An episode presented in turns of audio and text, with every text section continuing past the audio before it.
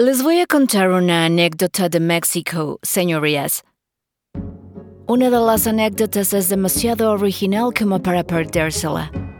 Habiendo muerto una dama eminente en México, sus parientes se comprometieron a encomendarla a su última morada, ataviada según la moda entonces imperante, con su vestido más magnífico, el que había usado en su boda. Este vestido era una maravilla de lujo, incluso en México. Estaba enteramente hecho de encaje finísimo y los volantes de una especie de punto que costaba 50 pesos la vara. No había otro igual.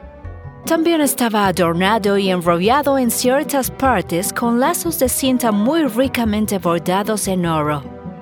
Con este vestido, la condesa fue colocada en su ataúd Miles de sus queridos amigos concurrieron para ver su hermosa costume de mort y finalmente fue colocada en su tumba, cuya llave fue confinada al sacristán. De la tumba a la ópera hay una transición muy abrupta, sin embargo, ambas tienen su parte en esta historia. Apareció en México una compañía de bailarinas francesas de vigésima categoría y la bailarina principal era una doncella francesa, notable por la brevedad de sus vestiduras, por su coquetería y por sus asombrosas piruetas. En la noche del ballet favorito del público, Mademoiselle Pauline hizo su entrada con una sucesión de piruetas y, poniéndose de puntillas, miró a su alrededor en busca de aprobación, cuando un repentino escalofrío de horror, acompañado de un murmullo de indignación, invadió la gente. La bailarina principal lucía el mismo vestido con el que habían enterrado a la difunta condesa. Puntilla, volantes de punta, cintas doradas, imposible confundir la vestimenta. Apenas había bajado el telón cuando la pequeña bailarina se vio rodeada de las autoridades, interrogándola sobre dónde y cómo había obtenido su vestido.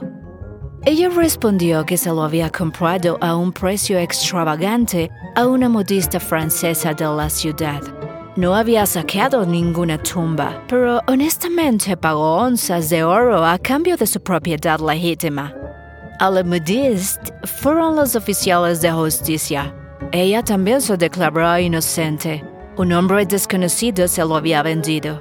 A fuerza de más investigaciones, el hombre fue identificado y resultó ser el sacristán de una iglesia cercana. Un sacristán muy poco previsor. Fue arrestado y echado en la cárcel. Sin embargo, un beneficio resultó de su codicia. Para evitar la tentación de los futuros sacristanes, se hizo costumbre, después de que el cuerpo estuviera por un tiempo llevando magníficas vestiduras, sustituir estas por un vestido sencillo antes de colocar el ataúd en la bóveda. Una pobre vanidad después de todo.